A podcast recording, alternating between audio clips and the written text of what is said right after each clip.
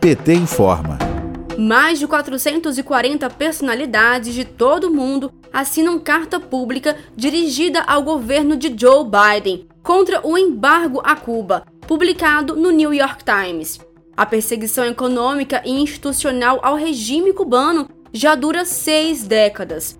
O ex-presidente Lula puxou a fila de mais de 50 brasileiros entre as mais de 440 personalidades de diferentes países que assinaram a carta pública Deixe Cuba Viver.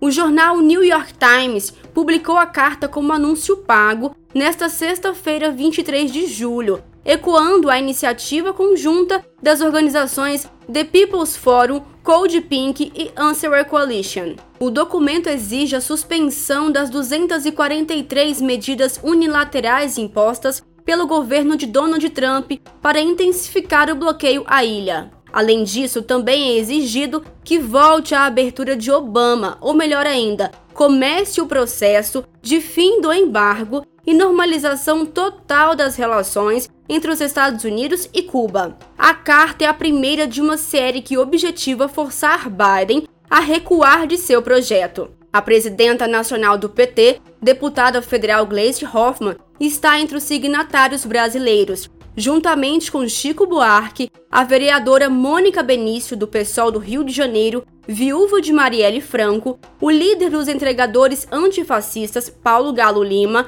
e o Movimento dos Trabalhadores Rurais Sem Terra, o MST. O ex-presidente Lula afirma que são 60 anos de bloqueio e questiona do que os Estados Unidos têm medo. A Organização das Nações Unidas, a ONU, condenou pela 29ª vez o embargo americano por 184 votos contra dois, Estados Unidos e Israel. A condenação foi feita no último dia 23 de junho. O Brasil, que historicamente votava contra um embargo e se posicionou a favor da resolução em 2019, se absteve.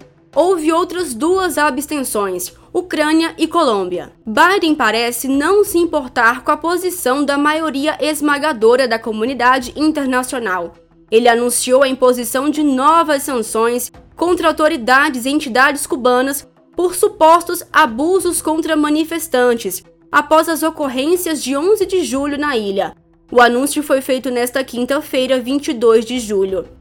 O ministro das Relações Exteriores cubano, Bruno Rodrigues Parrilha, rejeitou nesta quinta, entre aspas, as sanções infundadas e caluniosas do governo dos Estados Unidos. Rodrigues questionou a mudança de opinião de Biden, que passou a declarar que Cuba é uma prioridade absoluta para seu governo, ao contrário do que ele disse em ocasiões anteriores. Para o chanceler, a mudança de discurso lhe fornece argumentos para manter o bloqueio injusto e justifica ações práticas para impor mais sanções.